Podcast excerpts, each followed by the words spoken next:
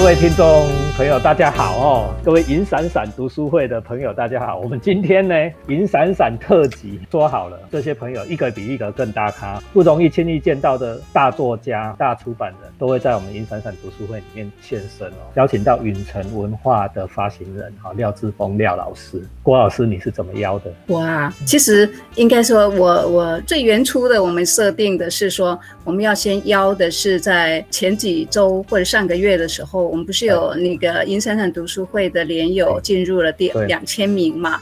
那我们就邀请了几位呃熟悉的管理人呃帮我们送书。那是我第一个当然想到出版人兼作家 廖志峰老师。那第二个就是施柏俊，呃写过三十几本书的施柏俊老师。另外还有那个赖永佳女士啊，但是大家都一口答应，这是第一个原因呐，就是呃我很好奇，嗯有义气，而且呃。呃，到底你们呃送了什么书？为什么选这本书送？其实我还蛮好奇的，所以我就先邀了啊。廖老师啦，好，我们今天要把时间留给廖老师，廖老师来。开金口吧，介绍你自己。介绍自己。郭老师，各位听众朋友，云山山读书会的朋友，大家好，很高兴有这个机会上 podcast 来跟各位朋友来分享啊。那我其实并不大咖了，大家都知道，说我只是这一行业做比较久，那一直很专注在做我自己觉得有兴趣，然后觉得很有意义的事情。嗯，那我会做那么专注，是因为其实我觉得这几年来，我开始觉得很多东西会越来越少。我想我。我们的生命啊、时间啊，或者各种的物资资源，它一定会越来越少。那因为它会会越来越少，所以我就会很珍惜。我们可以做事的时候，我觉得就专注的做自己想做的事情了哈。那我觉得成绩如何或者对谁有影响、有帮助，我事实上并不晓得。但是我觉得我就做我自己想做的哈。那总之我很高兴有的机会在这里了，第一次在在家里，像在里头，然后很正式的。我现在是穿的很正式，就是 我们要穿吊杆呢，我穿汗衫呢。等一下，你可以秀一下。那你那个没有那么正式的服装给我们看看，我们看看一个文化人呃会在家里是怎么穿的，读者也好奇。可能就是汗衫跟短裤这样戴好了。是是是是是是。为各位听众介绍一下啊，我觉得很奇怪，每次来上这个节目的来宾啊，大家都客气的要死，明明很大咖啊，却都是那么客气啊。我跟大家讲啊，廖老师啊，在允城文化金鼎奖都不知道拿过几座了哦，N 座数不出来。金鼎奖就是我们国内哈在出版事业里面出最好的书就是金鼎奖了。金鼎奖我还没有拿过了，所以我很嫉妒又 又很羡慕。我有机会，有机会。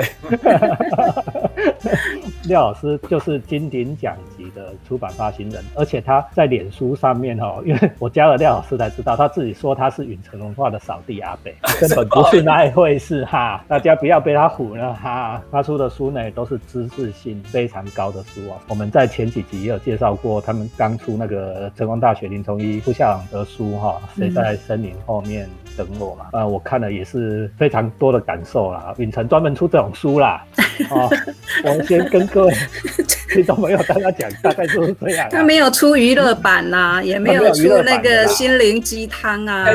不不怪啦，但是我觉得就是耐读了，我 我觉得就是耐读了。好，那我们回来，我们今天的题目啦。刚才郭老师提到啊，银闪闪两千人的时候，银闪闪读书会说起来也很奇怪啊，又又没有什么赚钱的，又没有又没有在赚钱，又没有在做什么。啊，我在冲哈啊，冷钱贵的会员，就是大家都是喜欢阅。读的朋友，所以到了两千人的时候哈，我们请廖老师哈也寄书给我们两千位的读友。嗯，廖老师，你那时候寄了什么书？为什么你要这样寄？呃，其实那时候就是因为那时候郭老师跟我讲的时候，我当时就也很乐意啦。那我想说，那送自己的书，我比较新的书是秋刀鱼的滋味嘛。那那时候刚好遇到秋刀鱼的滋味在改版，就是我这本小天安的时候，对。我我又放了四篇的文章，那所以我觉得拿到这本书的读者朋友一定是第一个看到最新改版的书，那我觉得他也很对。他新加的文章就是有在映客，有在联合报啊，有在国家图书馆的杂志中国文章，讲出版，讲书店。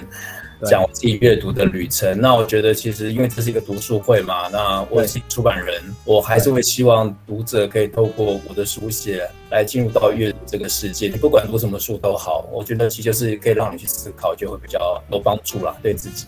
廖老师要不要跟我们分享你在书里面最想传达的一件事？好。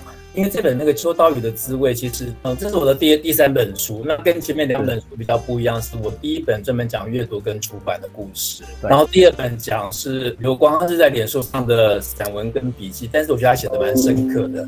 但是我觉得我开始觉得我好像比较想少讲到我自己，那所以我在在我的第三本里头，我写一点多多一点自己的故事，但这个。我的故事还是会跟我的出版、跟我的出版的时代，或者我这些这些作家背后的出版时代是有关系的，所以我是透过这个角度来写，所以我不会写那么那么多个人私密的，但是我希望。透过我让大家了解说，诶，为什么我跟这个作家在做书的时候有哪些故事？那为什么我要写这个故事？我是希望，也许读者你会像侦探一样，或者读者你也像编辑一样，你去敲开一扇作者的大门，你就跟着我进入到这个作者的世界。那当然可以的话，可以跟进入到他的一个内心世界，那是他的我的期许。那这本书我除了写跟作者的故事以外，我也写自己城市的一些记忆啦。就是现在是住七楼嘛，可是我从小到大我还搬过蛮多地方的。那时候。搬家你会觉得很辛苦，然后你会跟一个地方做一个切断，跟一个分隔。对。可是你到了现在，突然想说，哎，我对这城市认识蛮多的。就是我觉得我我在每个地方的生活，我都会就是有一部分的自己就留在那里。那我在想，也许我的下一本书，我会去想把那个过去去把它呃找回来。然后在书里头也有写我自己阅读，然后跟看书有关，又看电影的笔记。那我看的电影有很多是跟出版啊或者报纸媒体有关系的故事。那这些电影。是一般人比较少会去写的，因为它不是那么通俗的，就就是我做做方向。我想我会选比较特别的，让让那个来做。我是希望说，透过这些分享，透过我自己的一个心得，那希望可以让读者了解生活里头我关心的译文的动态或者内容是什么。对，大概是这个样子。刚才呃廖老师讲到了有三个事情啊，第一个是作为一个出版人，作为一个编辑跟作者之间、跟作家之间的关系。嗯哼，这件关系你如果没有写过书的话，你可能没有办法理解作者跟编辑啊，有时候真的讲是前世的冤家，跟你老婆一样啊哈。虽然没 是亲密的爱人，可是两个人哈五席哈，对啊嘞，就是这个叫做怨憎会啦哈，佛家叫做怨憎怨憎会，对不对哈？你好像要追追搞，我现在也是这么有这种感觉，就是这种关系就是很很亲密，然后有时候我又很对立，然后又很有时候又又很亲近，这个很难讲，这个很难讲。你觉得目前为止你遇到过最机车的作家是谁？这个这个问题太太难回答了吧？最好最好最好了，就是名字名字就不要不要讲，孤影其名。好，孤影其名。有时候你会难过了，就是说有的时候你帮一个作家做书，那这个作家书你会帮他出，是因为他可能在被有色拒绝，然后来找我，那你觉得这个？作家过去有一些名气，那这些书其实也可以出，但是他有时候写的内容或者议题已经跟时代有点脱节了，对，所以他会觉得说我们没有做特别的 promo，但是有的时候有些书是不适合做太多，那有些真的时间点也过去了啊，那有的但这个有的时候，其实我最近有一件事情是比较受伤，就这个书是出版了五年之后，我才发现啊，原来作者对我的怨恨或者不满那么深，我觉得这还蛮难过的。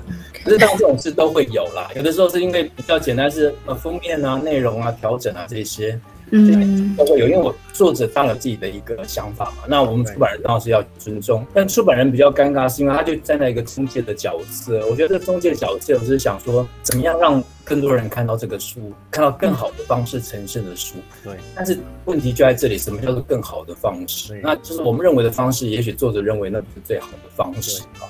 那我当然，我我现在立场跟以前比较不一样，是因为第一个，我觉得真的我年纪大也有差，就是我想说，好，没关系，我就提我的建议，那作者接受我也 OK，我就按照你的方式来做。但是那个结果虽然不会很好，但是我也也预见那样的一个结果，就欣然接受那样的结果。我觉得这样你做起来才不会那么累了哈。那对。但是我觉得很多时候就是作者也会有很愉快的时候，而且特别奇怪的是，当我遇到你讲的越大咖的或者越重要的学者作家的时候，我觉得那种感觉就让你如沐春风。我觉得那种感觉让你如沐春风。所以你说，当当我们在这个行业做到一定的位置或者一定的年纪的时候，我们凭什么凭什么要展现这种高傲的态度或者是一种姿态？我觉得这些都比你有名，然后去问嗯比你多对待的时候，就像是一个朋友或者是晚辈这样对待你，你根本就我觉得这是一个很温暖的感觉啦。那这个其实也很如沐春，我觉得我我我很如沐春风，那我就很珍惜这样一种情分。那我觉得不管怎么样。呃，做书不管如何，我觉得就是一种缘分我觉得就是一种缘分啊。没错，就是一种缘分呐。有时候我们做书之前，哎，也不知道这这本书会不会中，对，所以说根本不知道这个书会不会中，是你作者的意识走会中，还是照我编辑的意识走会中。所以这里有一个永恒的拉锯啊。哎，不中哦，是不中，责任都你的哦，啊，不中的责任都我的。他有时候没有人能扛得起。对，没有说，但是我我通常会想说，因为出版社其实我觉得不管怎么样，你一定要承受所有的责任啊。因为有的时候，其实像远征的书也做很多，那封面也会起起落落。那有的时候有些封面他觉得哦，这封面很漂亮，那有些人觉得这封面怎么做的样子，但是我不敢讲那个封面是被作者改过的。就人家问我说，那那到底谁决定这书的封面？我说有的时候作者老婆决定这个封面，因为作者会想他的朋友跟亲人嘛，那当然他的意见你要听。可是你知道这个书，你到到书店接触到他的是书店店员啊，是书店采购啊，是你所不认识的、对没有想象过的读者，你可以晓得什么样的封面会比较容易亲近。对，没错。但这个你很难去说服了，因为那个还是一个想象的一个群众。大家也可以从廖老师刚才讲的。事情里面发现哦作家的脾气是在光谱的两极，对哈，有时候他是让你如沐春风哦，有时候让你有如炼狱，生不如死，对吧？很多廖老师还讲到一件事啊，他在《秋刀鱼的滋味》里面写到，他跟他所居住的城市，跟他所居住的地方哦，这件事我倒蛮有感受的哦，因为我在屏东已经住了几十年了，住了二三十年以上，在世界上各地也都住过。我后来发现一件。件事，我一直到回到屏东教书，我才发现郭老师他家那条巷子我没走过。他家他家离我，下一次我要来替你导览一下。他家离我才几百公尺哦。有时候我们对一个地方的了解是从他者的眼光来了解这个地方哦。我们常常以为屏东这几天屏东不是很有名吗？方山，哎，方山在屏东市隔壁呀。拜托，方山离屏东市七十公里哎，你从台北到新竹哎。有时候我们对于我们自己生长的城市反而陌生，对那个遥远的城市啊充满了想象。廖老师不知道对这个有没有什么看法？其实我觉得，因为想象所以会觉得美好，我觉得那个也不错。我觉得它会让你拉开一个心灵的一个距离，变成一种逃逸的空间。可是我觉得对自己的乡土那种情感，其实我真的要讲，就是因为我们都是升学主义一路下来的，所以我们会念历史、念地理，我们念的其实说真的跟我们自己是完全相隔。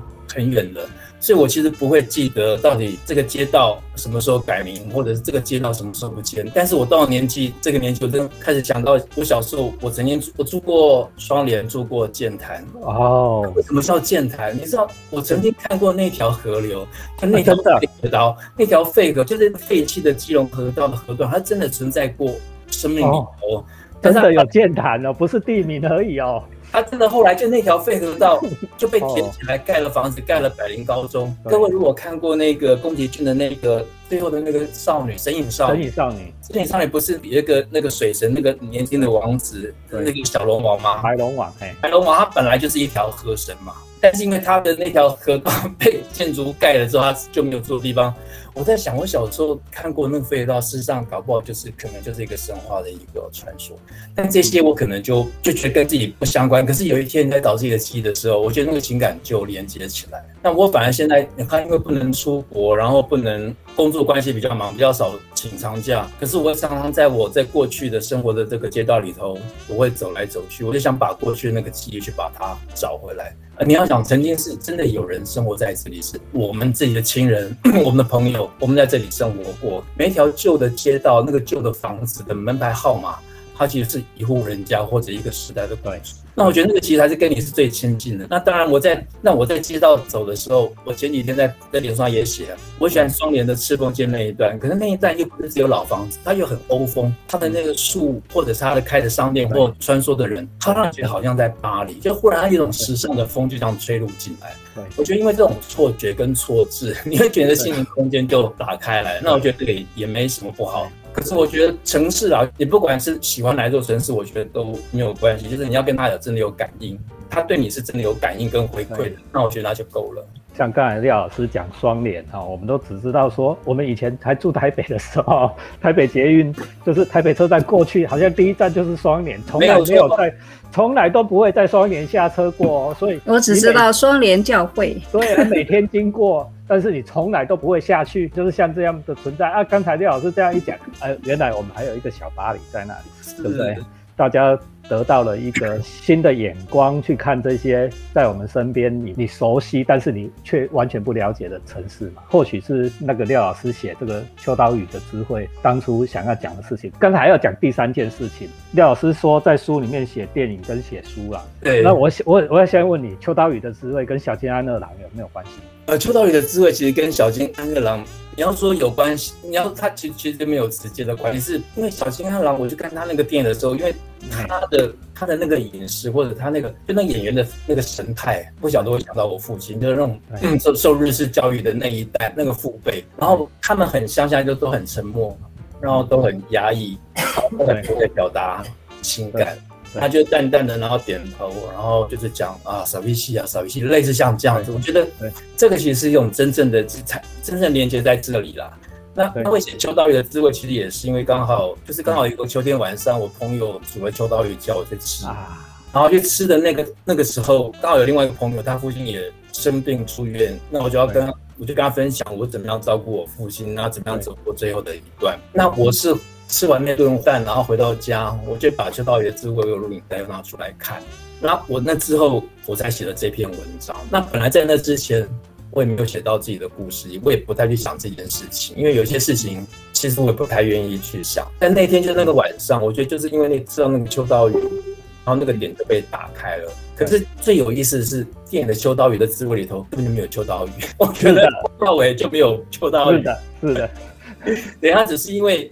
小金安郎他那时候是写在跟秋刀鱼之跟秋刀鱼之歌有关的一个意念来拍了这部电影，所以那 跟但是我我很喜欢那个演员，我我后来在不经意在看到很多日本日本导演电影都有追那个演员，但我真的每次看到他就会想到我父亲，我觉得就那个时代的那个父辈，他们其实很沉默，我觉得他们就是我觉得他们背向一个时代，让他们连自己的，我觉得他们不太表达自己的情感啊，那也不太说自己的遭遇，那我经常讲，哎，我对我父亲其实了解的还不够多。我现在查了一下，那个演员叫厉志仲，就是《秋刀鱼之类的的这个演员。廖老师刚才讲到。心里很柔软的一个点，父亲，我像我现在也是一样，我不敢回想跟我跟我父亲相处的点点滴滴。我我老爸早就不在了，好二十几年前就不在了。廖老师要不要跟我们讲这个事情？你对父亲最后的记忆，或者是？对我，其实我我觉得我真的 这个比较难过，就是因为其实父亲一直在我旁边，然后 我也一直照顾他，因为我父亲就很很年轻的时候六十岁就中风嘛，那等于说我一开始我一退伍开始工作就开始照顾。嗯，那个家庭，但是因为你要照顾这个家庭，所以你其实你就花很多时间在工作上面。所以老板交代东西，我都一定会把它做好。那所以我跟父亲或者母亲跟家人的关系，就就我每天回来睡觉，那白天出门，所以我跟他其实还是都没有。就是你你爸爸活到八十几岁，你跟他一直生活在一起，可是你也感觉你跟他没有真正讲过什么话。那点头就说，呃，回来了，点头，然后或者打电话，他会打电话问你说，你今天要不要回家？你到哪里？就每天的对话，顶多类似这个样子啊。就想虽然在一起，但其实我觉得这种感觉很难讲。就是你觉得他在旁边，可是你就不晓得他真的心里在想什么。那当然你知道说他心里是有你，可是你还是想要问他多一点他的时代故事，或个人的故事。对，但其实这些都都没有。有的时候你陌生人，是，但是我觉得你看这点就知道，说其实每个父亲或者每个儿女，或者都还是寂寞的，就是虽然是亲人，其实彼此彼此是一起生活，但我想彼此也不了解。那你刚才讲到说从退伍就干出版这一行吗？那你为什么？你是当初为什么要走这一行？好好问题。好，我记得我退伍的时候，其实我那时候有很多的选择了哈。第一个就是因为就我刚退伍的时候，我当课的时候就有有一个学校自己学校的国文老师的聘书寄到我家里来，希望我去教书。我那我那时候还住在内湖，我根本就不晓得我会搬到七楼。我如果那时候知道，我就会借那个聘书。然后我现在早就退休了，就不用那么辛苦，就就就是就很固定。那时候我想说，哎，这个已经好像很容易达到，我就想，哎，我对广告有兴趣。那那时候我就应征广告公司，是。那我去应征的时候，有一家广告公司是很大的广告公司，叫清华广告。但那时候我真的去应征，笔试跟口试过了，他要我签约签两年。这个时候我就害怕了，因为你签约签两年，万一你你万一不习惯这个工作，跟这个公司，你就要付违约金，因为他等于他也在赔你。但是我那时候没有钱去赔。那我想那时候我刚退伍，我才签，我才从部队两年的。兵役出来，我要再签一个不晓得要签多久的，我也不敢签，然后我就没有签。那我就那那时候同时考上云城，那我就来当编辑，因为我自己对念书有兴趣，而且我在大学的时候在书店攻读，所以云城出什么书我都很清楚。那他的确是我喜欢的，而且那时候最好的是这家出版社还没要求跟你签约，就是说这家出版社还没跟你签约，就你做了一辈子。这就是我人生，我的人生就在这里做一个很大的，这样就是一辈子了。这样其实我那时候做一年多，我就要离开。那我的主管说：“你再等一下。”再给我的主管叫我给他一点时间，我那时候没有走出来，我就留到现在了。所以 就是，但因为我我反正喜欢阅读我，真的喜欢阅读。记得我大学的时候在书店攻读，我攻读我都没拿到钱，不是老板 给我，没有老板对我很好，但是呢，老板给我的工钱我都我跟他买书，所以老板完全没有付任何现金，所以我就报了很多书。可是我那时候很高兴，是因为我觉得那时候还蛮骄傲的，就很多老师看的书，搞不好他们没看到我都先看到了。就我觉得那时候觉得，我觉得心里有那种小小的得意跟骄傲，但是我当然不会讲出来啊。现在我觉得就是阅读是一件很快乐的事情。爱看书的人最后就是干这一行嘛。其实我有一阵子就就就想说，可能可能就离不开淡水，没想到我就离开了。白俊老师呢，我给你报告啊，刚刚那个廖老师讲的这一段呢，我完全都知道。为什么都知道呢？就是要看他的书啊，然后要追踪他的脸书。因为事实上，我觉得志峰老师让我觉得是一个非常，他很内敛。虽然他在脸书上你会看到他有很多朋友，但不知道为什么，我都觉得他是一个非常安静的人。他看起来常常去喝酒，去去路边摊，呃，然后去喝咖啡，然后有很多文人朋友。但是我觉得。读他的书，他的书有一些是从他的脸书做改写出来的啊。我觉得他的书读起来很安静，可是好像是一个呃有一点沧桑的那个中年男人哦，开始呃带着一种回顾的概念啊，回望着他的人生啊。譬如说，他甚至在秋刀鱼的滋味里面呃，在写他的生活空间啊，还有写他跟父亲。呃，其实他写父亲那篇，我我特别特别感动。那可是这这些呢，跟我们现在常常常看到的很多人写报道啊，写空间的报道，我觉得不一样。那个是他的他的生命经验已经跟这个空间已经交融在一起了，然后他又有很好的笔，那他的笔又特别的安静，哎，很特别。我我觉得这跟你的出版事业，我觉得是有关系的，因为你好像避免或者是拒绝出版热闹的。时髦的书，对吗？我都热到时髦的，那不就完蛋了？时髦。可是他很有眼光，还有一些书应该是很卖钱吧？比如说那个蒙迪亚诺的书啦，或者是余英时老师啊、白先勇老师的书。对，但是郭老师蛮厉害的，就是。我有觉得往往过得很热闹，当当然是因为我觉得脸书上不要让大家有，但基本上你的心是安静的。就是我在城市里头，我就一个人也可以去喝酒，可是并不是说我酗酒或者重酒，而是你透过那个酒，你还是在看一个在看人，或者在看朋友，或者是你在感受那个氛围。我觉得这个就很很很难去讲，就是你好像在一个微醺的状态，但事实上你也没有到那个程度。哎，可是会不会？呃，因为你总好像让我觉得带一点距离在观看嘛，呃，不管是看自己、看你的呃作者们，或看你的空间，你有一种疏离感，你对呃对人跟对空间有一种非常自然的亲亲密的感觉吗？我觉得是哎，就是我其实像如果放假在家里，嗯，可以在我的房间就可以待一天或者待。两天，就是我看到窗外的云、树影、天光，顶多打开透透气，我就进来。我也可以这样，我也可以这样过生活。但这个其实，我觉得这个其实，在很早以前就这样。就是我那时候会说，我离不开淡水，因为我在淡水的时候，我住在一个农舍，一个三合院，那个农舍非常破旧，而且很便宜，一学期才五千块。根本是大家不敢住的鬼屋，可是对我来说是很快乐，因为 那个就那个房子很破旧嘛，然后蜈蚣也会跑进来，然后蟾蜍也会跑进来的那种。对。但是你就看着你前面就是一棵树，然后看下就是个梯田。对。那我觉得那个打开一盏灯，然后读书写写笔记。我觉得人生，我不晓得，我觉得那样的一个生活，那时候念书的品质，我觉得非常好，我就很怀念那样的一个生活。讲起来好像古代哦。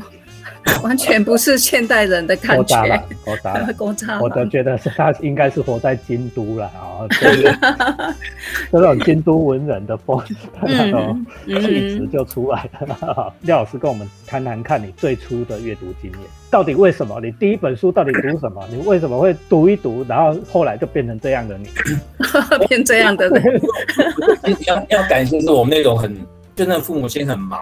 然后没有电视的年代，嗯，家里忽然就有人不晓得哪边来了《三国演义》或者是通俗的 东方出版社那些，然后很多台湾的志怪小说，就是你就会反正就是那种乡野传奇，就开上面开始看。那时候其实我们有时候家里我开始有电视机，然后有点布袋戏，因为从学校弄来看布袋戏，看西游记或者看西游。慢慢的有一天你会看到一本书。那本书叫《红楼梦》，可是那么厉害，那么厚，《红楼梦》三个字，你已经到五年级了，这三个字你都看得懂，所以你就拿出来看。但没想到里头的故事是你完全不懂的。可是，我觉得当你在打开《红楼梦》的时候，我觉得那个世界打开了，就是我觉得那是一个成人的世界，你也进去了。然后那个文学的世界你也进去了，那种好了哥的那种所描述的人生的百态的富贵的和这种描述。你在那个时候好像也都进去了，那就那是我小年轻就老了。其实我是是，但是你看那本书在在我家里，你不晓得有个，你不晓得谁摆的，那找到有人看，但我相信。应该是我看完，但是我在那之后，我也没马上就进入到文学。我后来开始古龙小说又出来了，然后金庸小说又出来了，所以我就跟着看。但是我同时也会看赫曼赫塞赫曼的《车轮下》，我也看也最最写的最好的《庸之声》啊，然后我也看野鸽子的黄昏啊，就开始看。然后等到高中，我就看到新潮文库的书的时候，你整个人生又翻了一层。我觉得那一层就。翻得很上，所以说你就很难再回去了啦。那时候你心里的那种安静，或者你对你的出版的方向，或者你的路数，或者你的很奇怪，你就是会想到一个更本真、本质的，或者你想要一个更深刻的东西，你想要去做。没错，这就是阅读对我们的人生所带来的意义哈。我们刚才从廖老师的分享里面，我们看到了他其实也是什么都读啊。不好意思，我的他也是什么都读啊。我《三国演义》、《塔克红楼梦》、《三国演义》大家都喜欢，但是也读金庸，也古龙，也读赫曼·赫塞，也读新潮文库。像这样，我们常常讲阅读是在阅读一种很便宜、方便的手法，去体会到另外一个人的人生。每一本书都是一另外一个人的人生嘛。我们就用一辈子会。过了很多人的人生啊，阅读带来我们的体验是这样，不知道叶老师是不是这样觉得？我我第一觉那我觉得那个时候其实就是回到刚才施老师提的，因为我们那个时候就是因为父母亲都很忙，然后其实我也不是很喜欢，就我没有太多的玩伴。那那因为我有书，我就抓了书去看。其实我国中在干过一件事情，那那件事情真的是非常非常厉害。我想不可能再这样做事情。就那时候刚好古龙。小说《就在双骄》拍的电视剧非常的轰动，但是我们没有钱，我们也没有钱租书店住，因为也没有钱，我就跑到重庆南路去看。重庆南路的时候，一整排的书店，每一家书店都有古龙的小说，然后你就在干看一个暑假，然后你在这家书店站太久了，那老板会到你旁边来给你暗示，然后咳嗽啊啊拍拍你啊，然后国中生脸皮很厚。我们被暗示，然后我们他不会买，因为每天买，我就跑到隔壁，然后继续看。我的意思说，我就像一个暑假就在重庆南路这样过完了。但是他当然不晓得，因为这小孩很用功，留在学校看书，他还是看书在看小说。没 没关系，古龙不会计较，古龙赚太多钱了，他不会跟你计较的。刚刚我听到的哦，对，就是好像很多人就是小孩子、小朋友的时候让他孤独一点，其实没有关系哎。嗯。现在的现在的孩子常常父母呃或者是我们社会就提供给多量的元素多量的刺激，但是我知道很多阅读的朋友，包括刚刚那个廖老师谈到的哦，就是呃父母其实也不太管我们，然后呢我们其实也没有很多玩伴，那就是孤独的时候文字进来了，他就很容易流进来，是这样吗？对，我觉得，但我觉得对艺术家对创作家也是一样啊，一个整天在 social 的人。你怎么样回到你的内心呢？就是你的内心如果没有情感，那又喜欢安静，你怎么样会专注在你的工作里头呢？我但我觉得这个这，就是我觉得很多东西都有它的正反面啊，所以我们就很不适合做这种涉外的。但我现在后来因为当了发行人是不一样，可是我觉得我会很怀念以前更安静的自己。然后我放假规划自己的，就跑到比较远的地方去度假。现在那完全就不可能，就跟工作对 啊，要做宅男啊。不过刚才郭老师讲的这个是一个很重要的点啊。我们又回到小吉安那，我记得小吉安那郎讲一句话：人家要喝酒就去的人是做不了电影的。那个酒的在啉酒，啊酒卡拉 OK 你也要去，啊酒啉酒你也要去，酒人都去啊！为为自己保留一点孤独的时光，对阅读绝对是有好处。嗯，对。廖老师跟我们推荐一本你正在读的书，就是我看到题目时，我想说完蛋了。就我最近看，因为时间时间很很很有限，所以我就同时都会看。好多本本书，好，比如说我最近刚看完是华氏四华氏四百五十一度这本经典文学，我到最近才看，那我觉得真的很好看。他讲一个一个一烧书的烧书的，对，烧书一个一个防火员，他烧的是书，但他其实要讲说他烧掉是知知识，讲到是一个政府控制的事情。对，那我同时我也看那个卡缪的杂记啊，我觉得卡缪杂记我以前有看过比较精简版的卡缪杂记，那后来麦田又出了那种。三本的全本的卡缪杂记，那我觉得那看杂记的好处是因为你可以每天只看一则。那你如果对创作有兴趣的人，你就可以看你跟创作有关系的；那如果对生命哲学有兴趣的人，你也可以看跟你有感应的部分。但你看那个杂记的时候，你才觉得卡缪真是一个了不起的作家，而且我觉得他真是一个哲学家，因为我觉得对思生命的思考跟观察，你在杂记里头看得很清楚。就很多作家，其实我觉得。就作家大有很多的面向跟路径啊，但有些人是天生对生命的、对存在的思考的比较深刻的人，你从那个文字你是读得到的，而且是骗不了你。所以我觉得在这个年代，我觉得蛮适合看这种生命反思的东西。那其实我我刚来的时候，我也在看，我又重看林老师的书。说林老师的书虽然编的是我已经读过。可是我每次在看的时候，我都觉得我好像没看过，因为我觉得他的东西好像很简单，但是其实很深。就是他讲一个很深，然后人物的命名，你一篇一篇去看，你如果慢慢去拆解，我看一一一个月你也读不完。但你要一个晚上读完也可以。那我觉得这就是阅读或者一本书的那含金量那差别就在这了。对，能能不能经得起人家玩味了哈？是是。刚才廖老师讲的说。你要读华氏四五一还好还好，这小说嘛哈。对小说，你如果阅读的经验不是那么充足，你华氏四五一你大概还读得下去。啊，你要读卡密哈，就有一点就有点难度了哦。是是吧？哦，所以可能爱谈谁爱谈国尼整尼哈，才会稍微能够进入。因为他有你的生命问题嘛，所以他就是你要要要去思思索，才能搭得上线哦。所以阅读也是有层次的啦。不过刚才廖老师提供的这个策略是。很好的，这也是一种阅读策略啊。就同时要你每一个领域、每一种书都去涉猎。退一万步来讲，恭喜仔就把扯汗嘴，出版出那么多书嘛，哈，弱水三千都舀一瓢就好了。书读多了，哎，这本不喜欢了，我赶快再读另外一本嘛，哈，不一定一本书赶快读，全部读完，一个人一辈子读不完，一个人一辈子读不完，找到我们自己喜欢的书，一直读下去比较实在，我是这样觉得了。廖老师不知道是不是这样子？呃，其实是诶，其实我我现在就。但我觉得，因为时间上有限啊，那我们人也是在说尽可能想要多读。可是有一些书，你想到的时候，你就会拿起来读。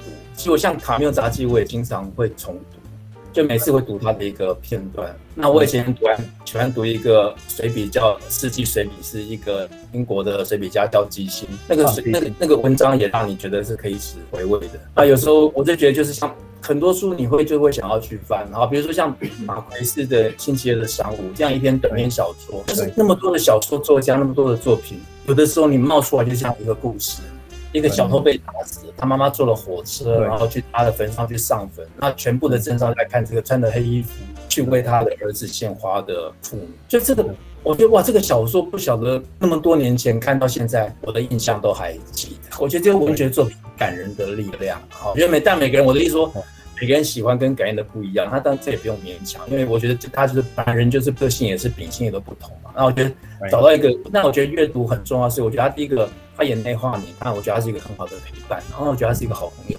哎，我觉得我我们今天访问到图书馆，不只是出版社，还访问到图书馆啊，什么都我们一下子哈，今天的含金量太高了哈。如果大家重听一次，把廖老师刚才所提到的这一些书，如果有兴趣把它找出来，我知道有一些台湾已经断版了，可能不好找了。那你找一些书出来，跟着廖老师提供的这个阅读地图去读，读久了必有心得哦。那就花五十年，花五十啊，年。大家记得啊，大家记得啊，反正你有什么心得，记得回来我们银闪闪读书会，这就是我们做这个银闪闪读书会特辑最重要的地方啊。嗯银闪闪读书会的会员来自五湖四海哦，三教九流，打行对对，它它其实是非常素朴的一个一个脸书，他但是都在里面不讲厉害，不讲功利，嗯我们就只讲书，讲讲看、哦，我们分享书，欢迎大家来银闪闪读书会分享你阅读的心得。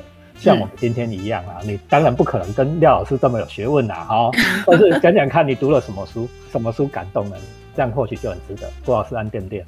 嗯，我听起来是对，那我们今天再次谢谢廖老师哈，谢谢廖老喜师，喜欢银闪闪读书会特辑要怎么样？按赞、留言、分享、开启小铃铛哈！欢迎大家，好，我们再跟大家再见，拜拜。拜，拜。拜拜，拜拜。